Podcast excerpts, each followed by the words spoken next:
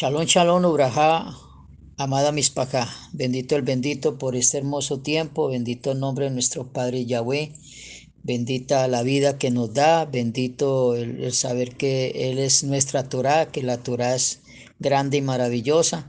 Bendito el que nos da su santo aliento, que nos, bendito el que es nuestro proveedor. Bendito Él es que Él es nuestra guía y nuestra dirección. Bendito el que Él es nuestro protector. Bendito el que permanece constantemente con nosotros y bendita que nos permite hoy glorificarnos con su santa Dabar.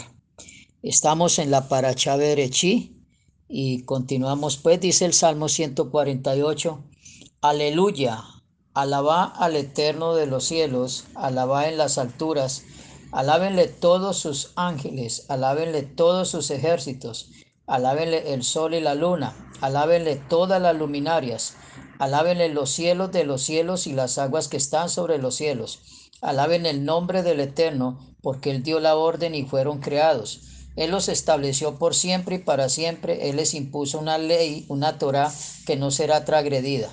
Alaben al Eterno desde la tierra, los monstruos marinos y todas las profundidades, el fuego y el granizo, la nieve y el vapor, el viento tormentoso, cumple su dabar su palabra las montañas y todas las colinas, los árboles frutales y todos los cedros, las bestias y todo el ganado, los reptiles y las aves, los reyes de la tierra y todas las gentes y príncipes y todos los jueces de la tierra, jóvenes y doncellas, ancianos y niños, alaben todos el nombre del Eterno, porque solo su su nombre, es digno de ser ensalzado. Su cabo, su gloria es por encima del ared de la tierra y el chamaín el cielo y él ha levantado el amor, la Jabá, propio de su pueblo, una alabanza para todos sus fieles, para los Benei, para los hijos de Israel, pueblo cercano a él.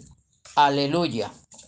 Qué bueno es el Padre Eterno entonces. Dicen en el Berechí, Berechí capítulo 4, verso 3. Y aconteció al cabo de algunos días, trajo Caín del fruto de la tierra una ofrenda al Eterno.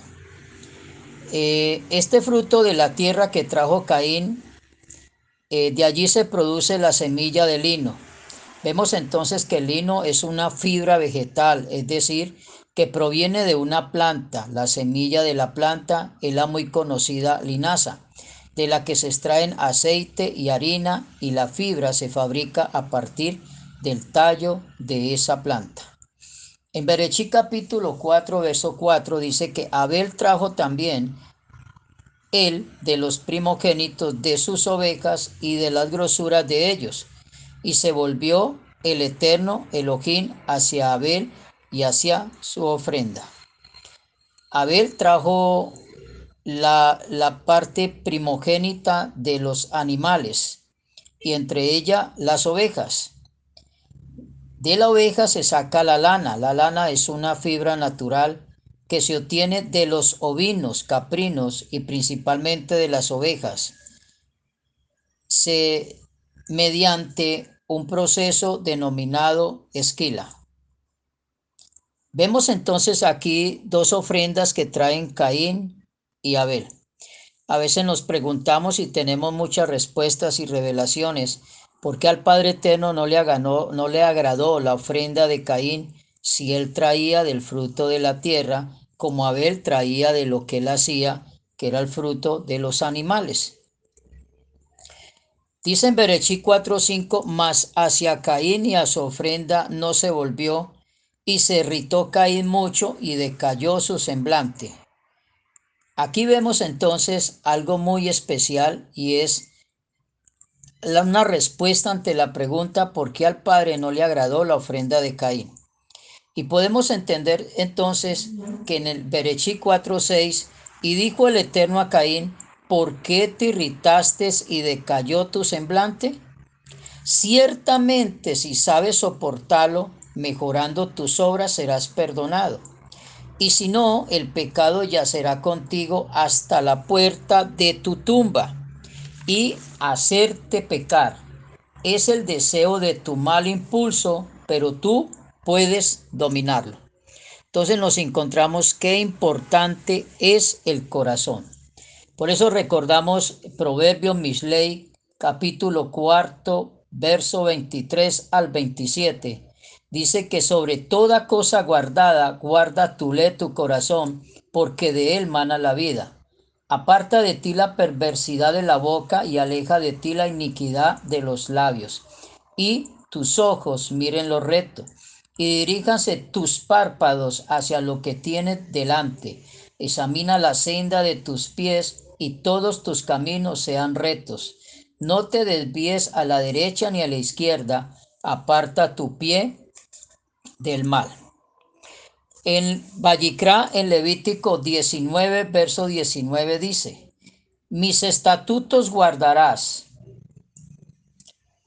a tu animal no harás ayuntar con otra especie, no sembrarás tu campo con diferentes clases de semillas. Ropa tejida con mezcla de lino y lana no te la pondrás. De Barín Deuteronomio 22:11, no vestirás tela tejida con mezcla de lana y lino juntos eh, vemos entonces eh, la importancia de guardar el corazón ante el Creador. Entonces nos damos cuenta por qué de pronto no le agradó la ofrenda al Creador de Caín, porque su corazón estaba equivocado. En su corazón había una maldad. No era la ofrenda en sí, sino que no la estaba dando con el corazón propicio, con el corazón sincero, con el corazón honesto. ¿Por qué? Porque en el momento que el padre le dijo a él que no aceptaba esa ofrenda, que él veía que desde su corazón no era recta, obviamente se mostró, porque el padre no le avala la ofrenda de él, sino la de Abel, y obviamente muestra, se irrita, se enoja, entonces es comprensivo, entonces el padre le dice, tal como es lo que hay en tu corazón, tienes a tu mano lo que vas a hacer. Y obviamente te quieres desquitar de mí a lo que le vas a hacer a tu hermano y le piensas quitar la vida. Pero yo te digo que no lo hagas, que simplemente si te arrepientes, simplemente aceptas el perdón, el reconocimiento de que si en verdad tu corazón estaba extraviado y no era agradable lo que me estabas entregando a mí, yo te perdonaré. Pero ciertamente está el pecar en tu mano y tú puedes dominarlo. Vemos entonces que no hay el deseo sincero de Caín y obviamente accede a lo que pensaba hacer. Eh, nos enseña entonces, vemos aquí que Caín presenta una ofrenda donde viene el lino. Abel presenta una ofrenda donde viene la lana. El lino proviene de esa semilla vegetal y la lana y la lana que estaba presentando en este momento Abel era una ofrenda natural, o sea, esa fibra que venía de la lana. Nos damos cuenta en los dos versos de Levítico y de Barín la provisión de las mezclas. ¿Por qué el Padre prohíbe que nosotros, como pueblo de Él, tengamos una prenda que conserve junto lana y lino?